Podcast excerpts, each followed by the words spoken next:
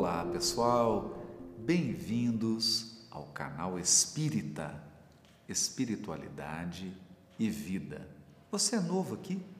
Ainda não conhece o canal? Esse canal Espírita já tem mais de quatro anos. Temos aqui em torno de 600 horas de vídeo com palestras espíritas, preces que são gravadas todos os dias, às cinco para seis. Você pode começar o seu dia ouvindo uma prece, uma mensagem psicografada por Chico Xavier, para que você comece o seu dia conectado. Temos também lives todas as quintas-feiras, 20 horas, horário de Brasília. Estamos estudando o livro Nosso Lar, você pode acompanhar. E além disso, dois estudos aqui no canal.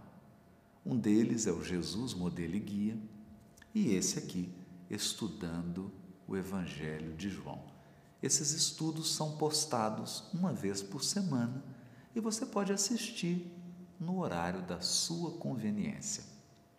São quase 30 milhões de visualizações nesse canal, canal que tem divulgado a doutrina espírita com base em Kardec e na obra subsidiária de Chico Xavier, está disponível para você usufruir, se esclarecer e se consolar. Vamos então para o nosso estudo do Evangelho de João.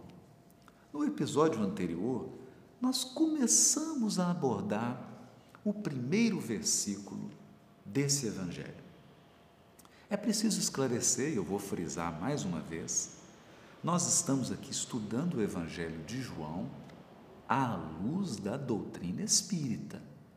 Isso significa que eu sempre vou fazer conexões do versículo bíblico com a obra de Kardec, com a obra espírita subsidiária, extraindo os princípios e os elementos fundamentais da doutrina espírita, para que esses elementos possam aclarar o nosso entendimento do texto bíblico.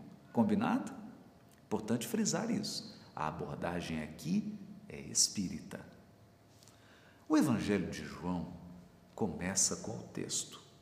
No princípio era o Verbo, e o Verbo estava junto de Deus, e o Verbo era Deus.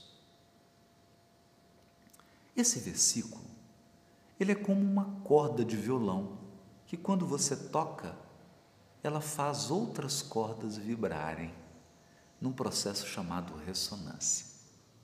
Esse versículo, ele ecoa por quase toda a Bíblia. João Evangelista aqui claramente está fazendo uma referência ao primeiro versículo da Bíblia hebraica. Do princípio criou Deus os céus e a terra. E continua. E a terra era vazia, sem forma, e disse Deus: haja luz. Se você ler atentamente os primeiros versículos da Bíblia hebraica, Gênesis mosaica, você vai notar que a criação foi feita através da palavra de Deus. Bastou Deus dizer e tudo se fez. Mas como assim? Refletindo nas questões de O Livro dos Espíritos, especialmente na questão de número 13, que trata dos atributos da divindade, nós aprendemos que Deus é incorpóreo, Deus é imaterial, Deus não tem um corpo, Deus não é matéria, pelo contrário, Deus cria a matéria.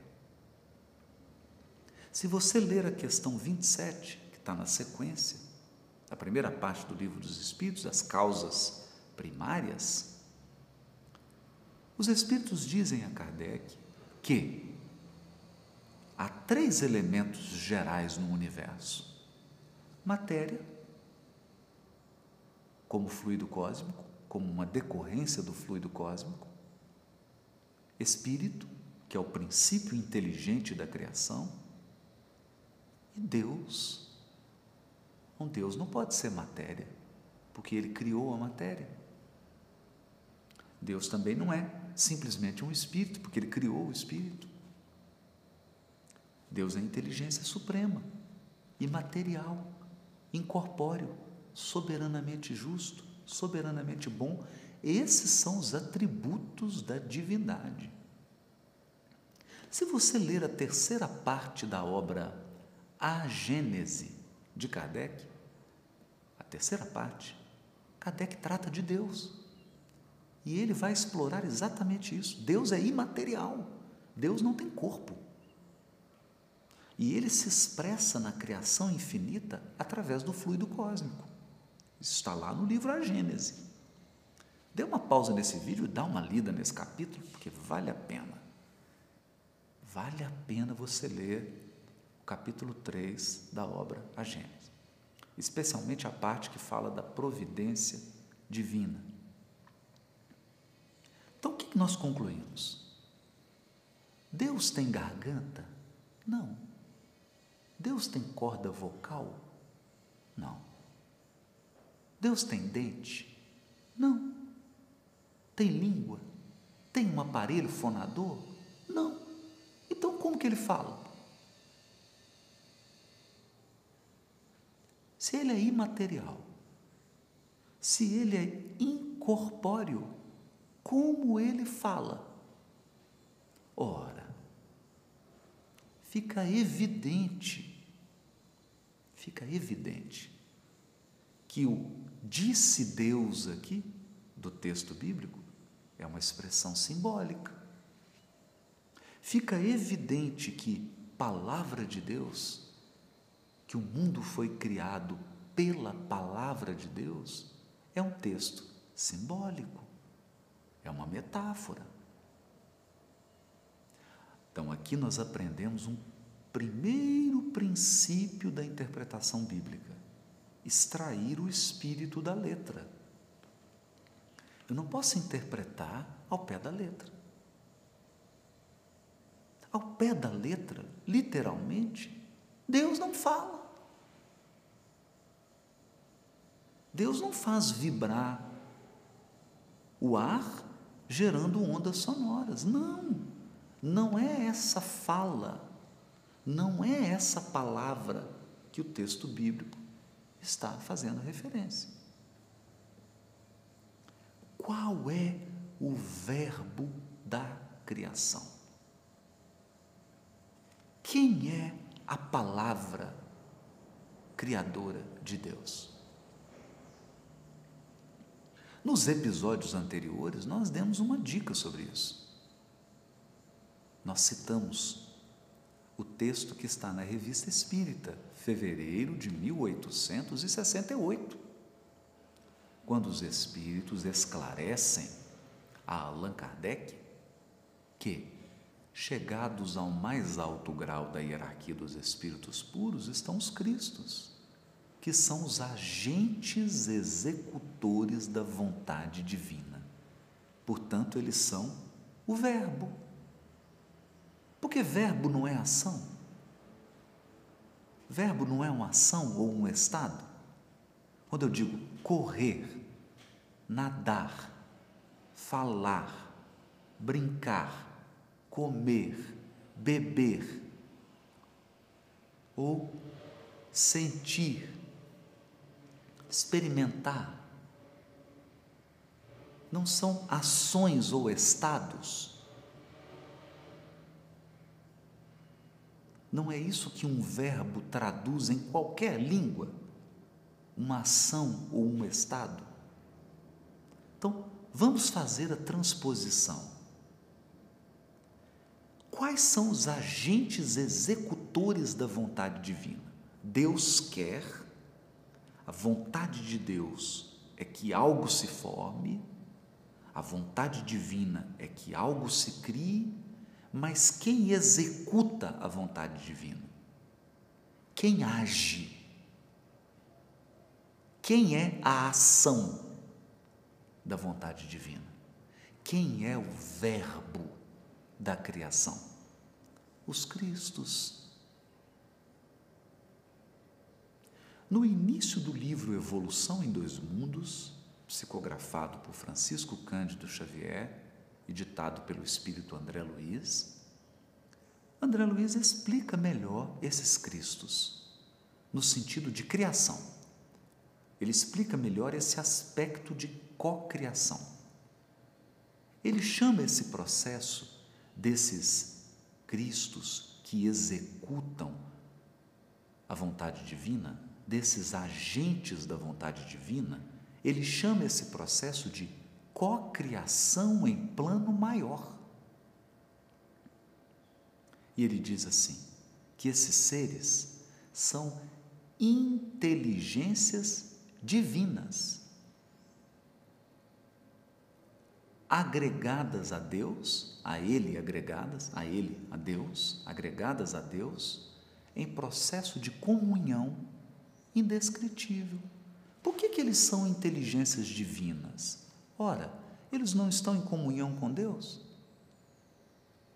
Tudo aquilo que está em contato, em comunhão com Deus é divino. Não é isso? O que acontece se você estiver na sombra? Você fica sombrio. o que acontece se você se aproximar da luz? Você fica luminoso, iluminado. Não é assim? Em contato com a luz, você não fica iluminado? Em contato com a sombra, você não fica sombreado, sombrio? Não é isso? Em contato com o sol, você não fica ensolarado? Em contato com a água, você não fica molhado? Em contato com Deus, você fica divino. Então, esses seres chegados ao mais alto grau da hierarquia dos espíritos puros, André Luiz diz que eles são chamados de arcanjos. Arcanjo é o chefe dos anjos, ou devas, da tradição hindu. O que são os devas na tradição hindu? Eram os deuses, deuses com D minúsculo. Deuses com D minúsculo. E nós encontramos essa expressão nos Salmos: Vós sois deuses, com D minúsculo. Portanto, essas inteligências que executam a vontade de Deus e que estão em comunhão com Deus, elas se tornam inteligências divinas, porque Deus as envolve. Como alguém ensolarado foi alguém que foi envolvido pelo sol como alguém molhado foi alguém que foi envolvido pela água, pelo líquido. Então veja o que diz o primeiro versículo do Evangelho de João. E o Verbo estava junto de Deus. E o Verbo era Deus. Era Deus em que sentido? De que era divino. Porque se ele estava junto de Deus, se você está junto do sol, você fica como? Ensolarado. Se você está junto de Deus, você fica o quê? Divino. É esse o sentido do versículo. Mas quando nós trazemos esses elementos da doutrina espírita para interpretar esse primeiro versículo do Evangelho de João, a nossa visão se amplia. E nós começamos a perceber o quê? que o Verbo de Deus não é uma coluna de ar se movimentando, não é uma onda sonora. Percebeu? Porque uma onda sonora é quando eu crio uma vibração no ar e essa vibração de massas de ar se propagam. Essas vibrações. Isso é som. Não é disso que está dizendo aqui. Não é dessa palavra. Não é uma vibração de massa de ar, de colunas de ar. Esse verbo aqui são inteligências divinas que executam a vontade de Deus no universo infinito. No universo infinito.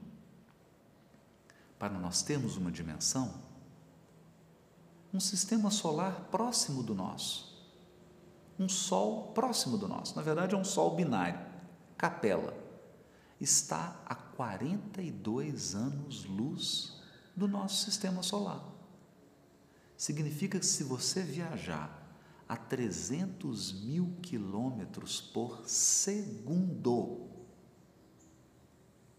300 mil quilômetros por segundo, olha, do Brasil aos Estados Unidos dá mais ou menos 6 mil, 7 mil quilômetros.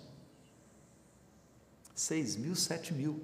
Eu estou falando em 300 mil quilômetros por segundo. Daria para você ir e voltar aos Estados Unidos dezenas e dezenas e dezenas de vezes em um segundo. Essa é a velocidade da luz. Nessa velocidade, sabe quanto você demoraria para chegar no sistema solar de Capela? 42 anos. Faz uma ideia da distância? Olha a imensidão da criação divina.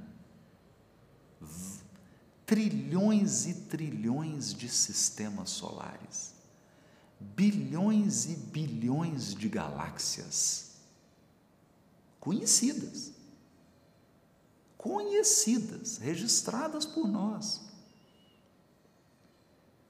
Nessa criação divina,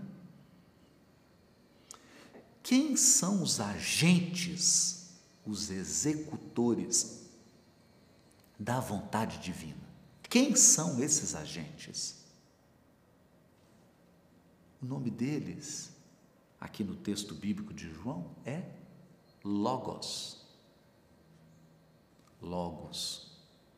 E aqui vem o primeiro detalhe dessa palavrinha. Quando eu traduzo o texto do Evangelho, porque o Evangelho está em grego. Todos os documentos preservados do Novo Testamento estão em grego. Quando eu traduzo essa palavra logos para o português, eu tenho que traduzir por palavra ou verbo. Mas é uma tradução pobre. É uma tradução que não passa toda a riqueza da palavra logos. Logos é um substantivo grego. Ele deriva do verbo grego lego. Lego. Lego. Eu estou usando aqui a minha tradução, editada pela Federação Espírita Brasileira. Eu coloquei uma nota aqui. O verbo lego significa narrar, dizer reunir, juntar. É por isso que nós temos aquele brinquedo, Lego. Porque o verbo lego em grego é reunir, juntar. E aquele brinquedinho lá, o Lego, você faz o quê? Você junta pecinhas. Você reúne pecinhas para formar algo. E quando você fala alguma coisa, o que, você está fazendo? Você está reunindo palavras, não é? Eu digo assim: meu filho foi à escola de manhã. O que eu fiz? Eu reuni palavras. Meu filho foi escola de manhã. Eu juntei essas palavras. Isso é que é dizer. Isso é que é narrar. Quando eu conto uma história, o que, que eu estou fazendo? Eu estou juntando fatos. Eu estou construindo uma sequência. Eu estou juntando memórias, fatos. Eu estou narrando. Esse é o verbo lego. E ele gera o quê? O substantivo logos. Só que aqui tem uma coisa interessante. Para os gregos, qual é o aspecto do ser humano que junta as coisas, que conecta as coisas de forma lógica, de forma integrada. Qual é o aspecto do ser humano que faz isso? Qual é o aspecto do ser humano que hierarquiza as coisas? Que diz assim: ó, isso vem primeiro, isso vem depois, isso vem depois, que coloca em ordem, que ordena. Qual é o aspecto do ser humano que faz isso? A razão. Então, logos em grego significa também razão, inteligência. Percebeu agora a conexão?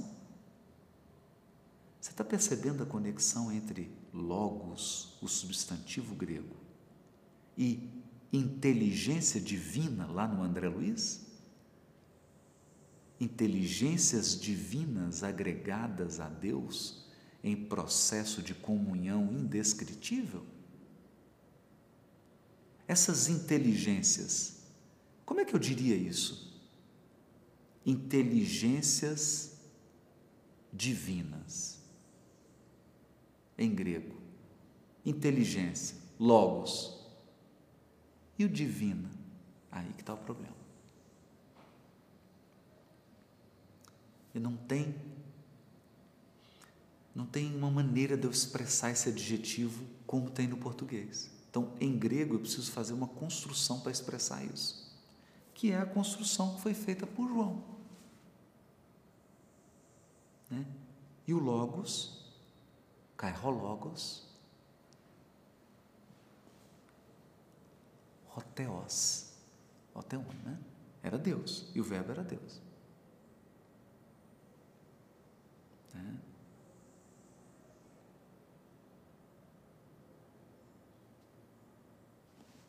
O verbo era Deus. O verbo, a inteligência, o logos, era divino. Era divino por quê? Porque ele estava junto de Deus, porque ele estava agregado, agregado, em comunhão, junto. Está muito complicado isso? Pensa num carro. Você olha, tem quatro rodas, tem um volante, tem um motor, tem os freios, tem os bancos, todas as peças do carro. Se as peças se reúnem, como que você se refere a elas? Como você? Você se refere ao carro. Você fala assim: o carro passou aqui porque você viu a marca da roda. Você não fala, a roda passou aqui. Por que você não fala, a roda passou aqui? Porque a roda está integrada, ela está formando um veículo. Essas inteligências, como elas estão agregadas, como elas estão conectadas num processo de comunhão indescritível com Deus, eu olho, eu só vejo Deus. Da mesma maneira que eu olho para um veículo, eu não falo roda, volante, não, eu falo veículo. Todas as peças juntas. É um carro.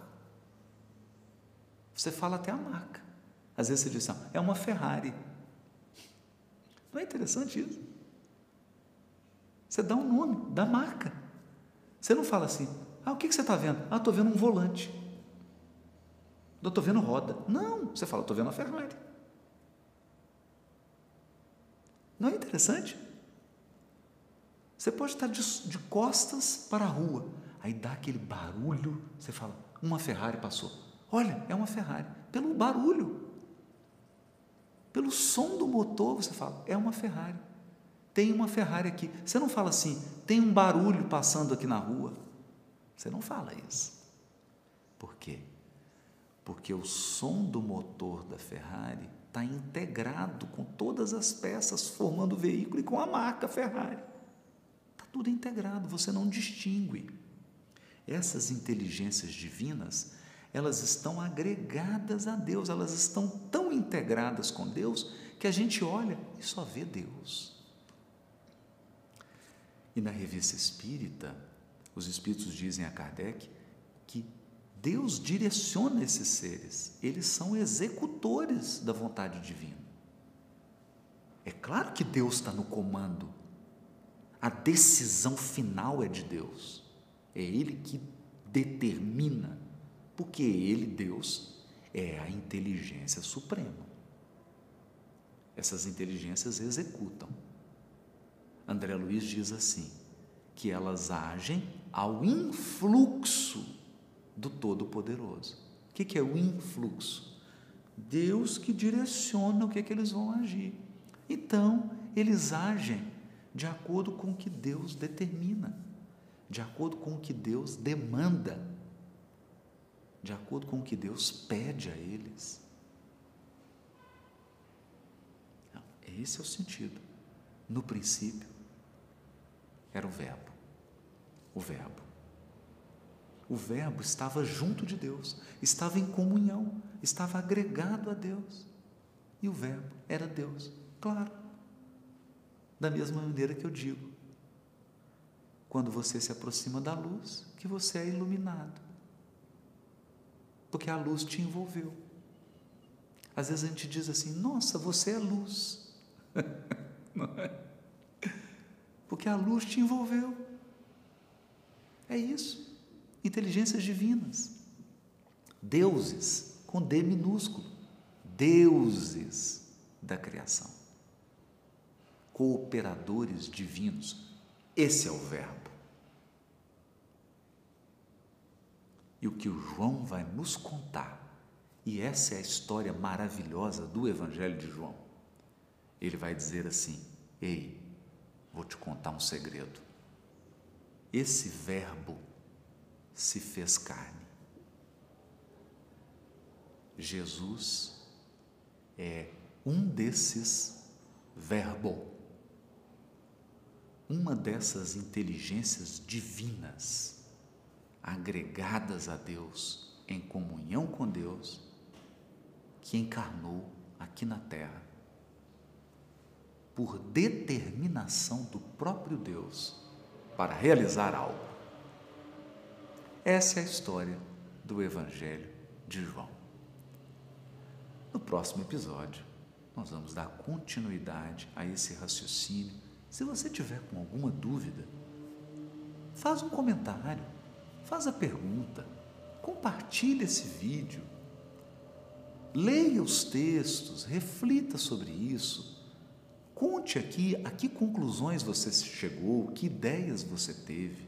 É muito importante, afinal de contas, esse aqui é um canal espírita e nós estamos aqui todos na qualidade de aprendizes, aprimorando nosso conhecimento e o nosso sentimento espírita. Até o próximo episódio.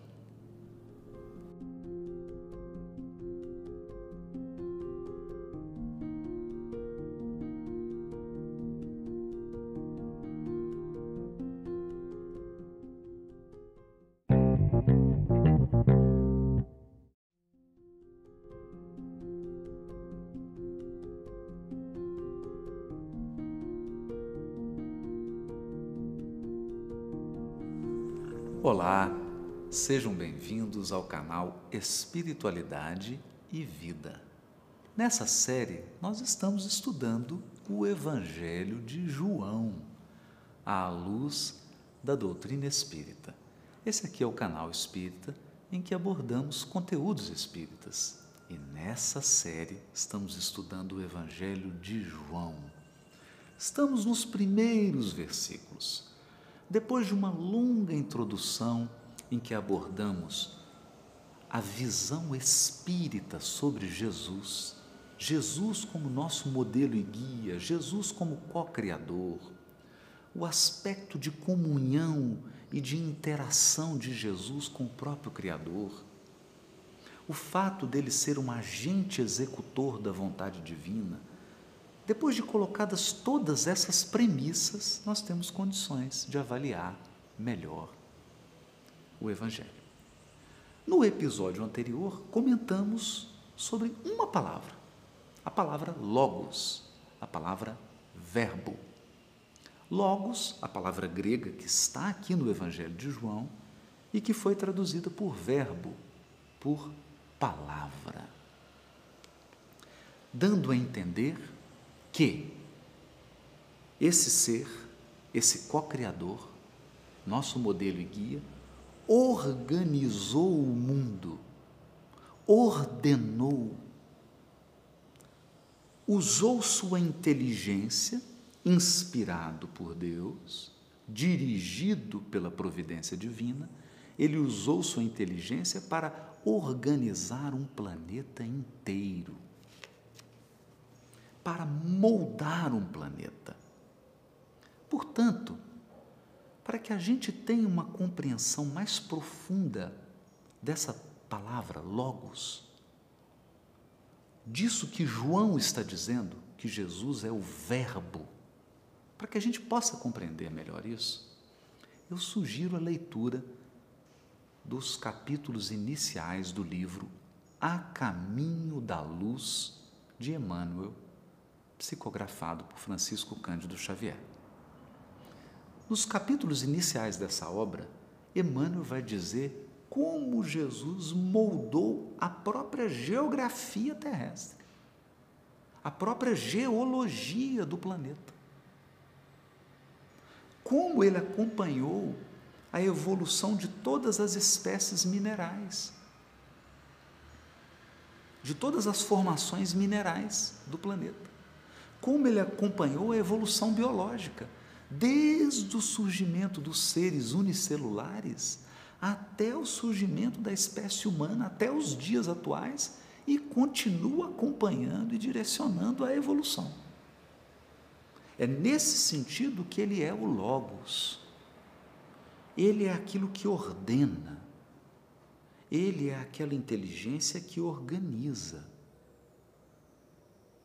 Ele é o agente executor da vontade divina, evidentemente, porque tudo que se realiza na criação infinita se realiza de acordo com a vontade de Deus.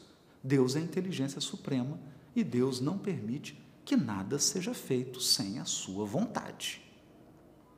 Como Jesus está em processo de comunhão indescritível com Deus, como ele está numa total comunhão, ele está absolutamente integrado aos propósitos divinos. Ele está absolutamente em sintonia, em harmonia com aquilo que o Criador quer. E mais, com as leis estabelecidas pelo Criador para vigorarem em toda a criação.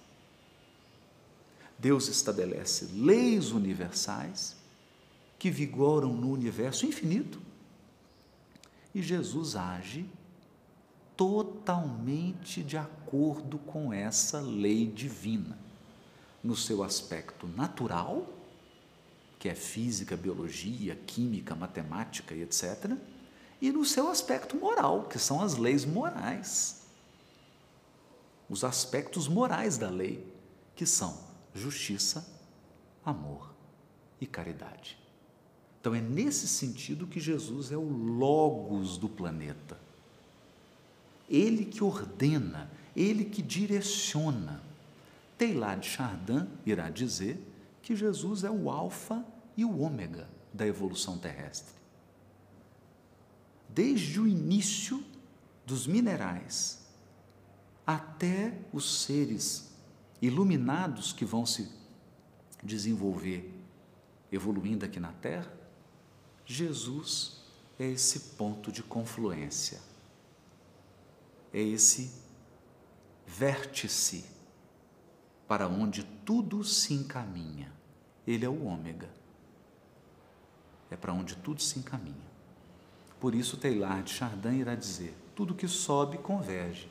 Converge nesse espírito que já possui todas as conquistas que nós almejamos. Jesus possui todas as conquistas que nós almejamos. A nossa evolução se direciona para Ele. Nós estamos numa rota evolutiva e essa rota vai dar em Jesus. Nós vamos adquirir, nós vamos, melhor que adquirir, nós vamos moldar, nós vamos implementar em nós os caracteres morais de Jesus, os conhecimentos de Jesus, as habilidades e competências de Jesus. Por isso ele é o Logos, porque Logos é o que é narrado, o que é descrito. Logos é a lógica, a informação, a inteligência que está por trás de tudo. Nesse sentido, ele é o Logos. Foi isso que dissemos no episódio anterior. Nesse, nós vamos avançar um pouquinho mais, um, um versículozinho. Porque aqui nós vamos ter que seguir com calma, sem pressa. Afinal de contas, o título dessa série é Estudando o Evangelho de João, à luz da doutrina espírita. Então vamos lá. No princípio havia o Verbo. Então, no princípio, no princípio da formação terrestre, estava o Verbo, estava o Logos, estava o Cristo esse co-criador em plano maior, junto com a comunidade dos cristos do sistema solar, porque eles atuam de modo coletivo, eles não agem isoladamente. Eles atuam em pleiades. Então, havia o Verbo. E o Verbo estava junto de Deus, sim. O que é estava junto de Deus? É aquela mensagem que eu aconselho que você leia procure essa mensagem de Emmanuel chamada comungar com Deus. Comungar de comunhão. Comungar. C-O-M-U-N-G-A-R. Comungar com Deus. Nessa mensagem, Emmanuel vai explicar a diferença entre fidelidade a Deus comunhão com Deus. Jesus já alcançou a comunhão e André Luiz diz no início do Evolução em Dois Mundos que essa comunhão que Jesus possui com Deus é indescritível. Indescritível. Então o Verbo, o Logos, o co-criador, estava junto de Deus. E o co-criador era Deus. Mas era Deus? É a mesma pessoa? Não. Não. Não. Aqui nós dizemos assim: quando alguém está junto da luz solar, né, quando eu olho para o jardim e digo assim: nossa, o jardim está ensolarado, significa que o jardim se tornou o sol? Não, significa que o jardim está banhado pelo sol. Quando alguém está debaixo ou diante de uma lâmpada, eu digo, nossa, Fulano está iluminado. Significa que essa pessoa se tornou a luz? Não, significa que ela está banhada pela luz, ela está em comunhão com a luz. É nesse sentido. O que João está dizendo aqui é que Jesus era divino. Divino, é uma inteligência divina. Por que divina? Porque ele está em comunhão com Deus. Então, o Criador está banhando está se derramando sobre Jesus. Por isso que ele se torna divino. Aliás, isso está em Salmos. Está lá nos Salmos. Vós sois deuses. Não é só Jesus. Todos nós. Todos nós. Vós sois deuses. O que, é que significa isso? à medida que eu realizo a evolução e o progresso espiritual, eu me torno divino. Eu aprimoro meus potenciais divinos, meus caracteres divinos. É? Ele estava no princípio junto de Deus. É? Então, aqui, por que, que o João repete isso? Para dizer que ao formar o planeta terrestre, Jesus não formou sem a assistência de Deus. Ele não fez isso isoladamente. Ele fez isso sob a direção do Criador. Ele fez isso com a assistência do Criador.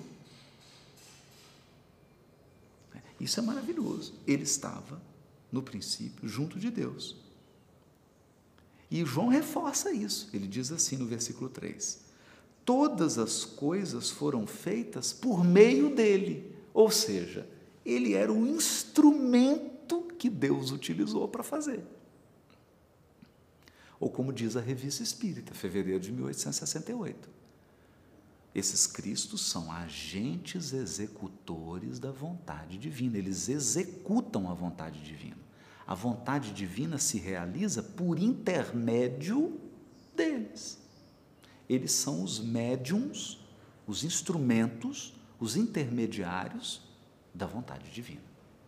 Se eles são os intermediários da vontade divina, todas as coisas foram feitas por meio dele através dele. Tudo passou por ele. Tudo passou por ele. Aqui nós lembramos de uma analogia, bom, pode ser uma analogia pobre, mas dá uma ideia. Você imagina assim, os, os acionistas de uma empresa, né, os donos de uma empresa. Mas aí não pensa como os acionistas, não. Pensa que há um dono só. O dono do universo é Deus. Deus é o Criador. Ele é o dono da empresa mas há um conselho de diretores. A direção da empresa tem um conselho de diretores. Então, o dono da empresa dá suas orientações, diz o que ele quer e esse conselho executa a vontade. Esse é o sentido aqui. Né? E sem ele, sem esse co-criador, sem o Cristo, nada se teria feito. Por quê? Porque as coisas não se fazem ao acaso. Ao contrário do que diz a doutrina materialista, de que a evolução, a vida biológica e a natureza é uma obra do acaso, é algo sem direcionamento, é algo que não tem finalidade. Ao contrário dessa doutrina materialista, o que está dizendo aqui é que as coisas não aconteceriam se não fosse a intervenção dele. Sem a intervenção desse co-criador, nada se faria. A vida biológica não teria surgido, a vida biológica não teria se aperfeiçoado, as coisas não teriam um sentido. É, é isso que o texto está dizendo. Nele havia a vida. Nele havia vida, e a vida era a luz dos homens. Nós vamos comentar esse versículo mais com mais detalhes, mas aqui nós temos vida em dois sentidos. Vida no sentido biológico, porque não haveria vida biológica na Terra se não fosse esse direcionamento de Jesus, essa coordenação feita por ele nos processos biológicos nos processos naturais e físicos, mas também nós estamos falando de uma vida moral, de uma vida que tem um sentido transcendente, de uma vida que tem a ver com a qualidade das experiências acumuladas. Vamos tentar explicar isso. Digamos que um aluno iniciante, está aprendendo a tocar violão. E diante dele, uma professora, concertista, uma exímia violonista. Toca violão maravilhosamente, já se apresentou em vários concertos. Perita, tem muita habilidade. E na frente dela, esse aluno que não tem habilidade nenhuma então ele começa a fazer os primeiros movimentos no violão. Ele faz um movimento, aquele movimento não está bom, está errado. Então o que, que ela faz? Ela corrige. Corrige. Ela elimina as deficiências dos movimentos. Com o tempo, esse aluno vai aprimorando. Ele vai aprimorando. Vai aprimorando. Que, que significa aprimorar? Significa abrir mão daquelas experiências que não foram as melhores. E reforçar e estimular aquelas que deram certo. Por isso, Emmanuel dá uma definição de vida que é extraordinária. Ele diz assim: a vida é a experiência digna da imortalidade. A vida é aquela experiência que você quer reforçar, é aquela experiência que você quer repetir, não é aquela experiência que você quer corrigir, não é aquela experiência que você quer refazer, que você quer trocar, é aquela que você quer manter, é aquela que você quer repetir, por quê? Porque ela gera o bem, não só o seu bem, mas o bem comum, porque ela gera o amor, porque ela gera o progresso para todos, porque ela gera o bem-estar de todos e não só o seu. Uma experiência que gera apenas o seu bem-estar essa, ela não tem condições de ser repetida indefinidamente. Ela não tem condições de atingir o status de imortalidade. Imortalidade é o que, que você quer que dure? Olha que pergunta profunda. Então, Jesus é um compêndio de experiências que duram para sempre. O que ele diz dura para sempre. O que ele sente dura para sempre. Ele quer que dura para sempre, porque no, aquilo está ótimo. Aquilo não precisa ser refeito. Aquilo ele quer que seja repetido no tempo, que seja repetido. Ele quer que aquilo perdure indefinidamente. Então, as palavras de Jesus são palavras de vida eterna. Os sentimentos de Jesus são sentimentos de vida eterna. A conduta de Jesus são condutas de vida eterna. Tudo dele é feito para durar para sempre. É nesse sentido que a vida está nele. Isso porque ele está em total comunhão com Deus. Tudo que é de Deus é eterno. tudo o que é de Deus é eterno. É nesse sentido. A vida está nele. E é nesse sentido que ele é a luz dos homens, homens no sentido de dos encarnados. Ou dos espíritos errantes, dos espíritos que precisam encarnar, reencarnar. Dos reencarnados e dos que precisam reencarnar porque esses precisam de um guia, esses precisam de um modelo para que eles possam se aproximar desse modelo gradativamente, que eles possam seguir. É nesse sentido que Jesus é a luz da humanidade terrestre. Kardec escreve isso no comentário da questão 625 de O Livro dos Espíritos. Kardec escreve assim: Para a humanidade terrestre, Jesus constitui o modelo da perfeição a que podemos aspirar na Terra. Então, na vida terrena, nas conjunturas nas condições da vida terrestre. Né? Porque nós precisamos ser realistas. Tem coisas que não dá para fazer nessa conjuntura. Tem coisas que não dá para fazer aqui nessa vida terrestre. Tem coisas que são inaplicáveis, porque nós temos um corpo ainda, nós temos uma estrutura, nós temos limitações evolutivas, limitações da nossa percepção. Então não é toda a perfeição que eu posso realizar aqui na Terra. Mas das perfeições que eu posso realizar e adquirir na terra, Jesus é o modelo da perfeição que podemos aspirar na terra para a humanidade terrena. Tem outras humanidades, tem outros orbes, tem outros níveis de evolução e tem outros Cristos em graus até superiores ao Cristo. Mas falando aqui da Terra, falando da humanidade terrestre, ele é o guia e modelo.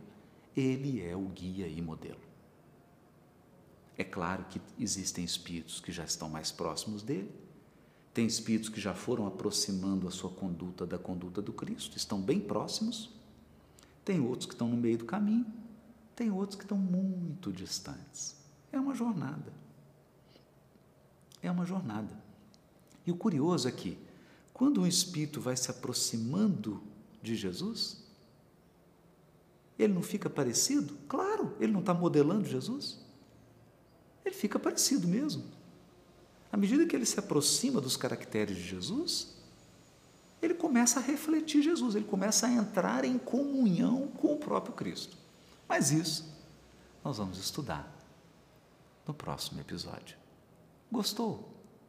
Então dê o seu like, compartilhe esse vídeo com as pessoas que você ama, se inscreva no canal se você ainda não se inscreveu e faça seus comentários, coloque suas perguntas, faça sugestões. Vamos interagir. Afinal de contas, qual é o título dessa série? Estudando o Evangelho à luz da doutrina espírita. Evangelho de João.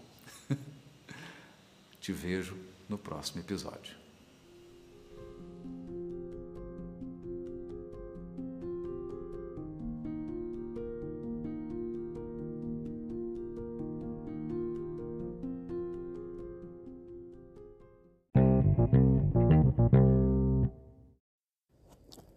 Olá. Se essas palavras lhe esclareceram, lhe consolaram, orientaram, pedimos que compartilhe com seus amigos, grupos, para que a luz chegue a mais de nossos irmãos. Obrigado.